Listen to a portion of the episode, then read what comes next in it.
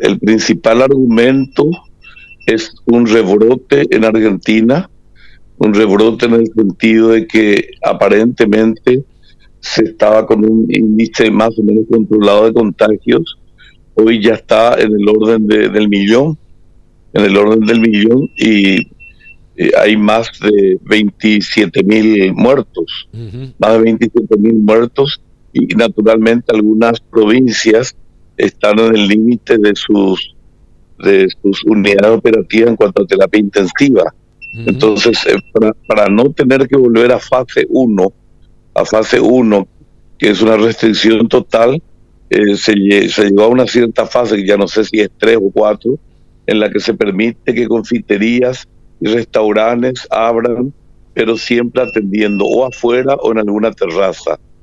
Eh, con eso, de alguna manera, se dio un respiro al sector gastronómico. Eh, también eh, se permite que algunos negocios abran, no así los shopping. Los shopping todavía no pueden abrir.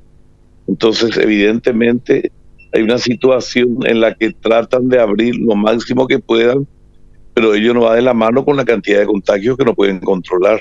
Y Paraguay envió una nota solicitando la apertura de las fronteras naturalmente bajo ciertas restricciones, y la Cancillería Argentina contestó que por ahora prefieren esperar a vida cuenta el rebrote de la pandemia. No, no, dieron plazo. tampoco la, tampoco la Cancillería Argentina dio plazo para un tratamiento del tema.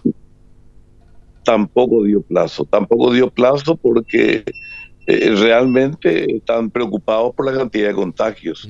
Estamos hablando de 14 mil, 15 mil contagios por día. Eh, comparable con lo que tuvo Francia ayer.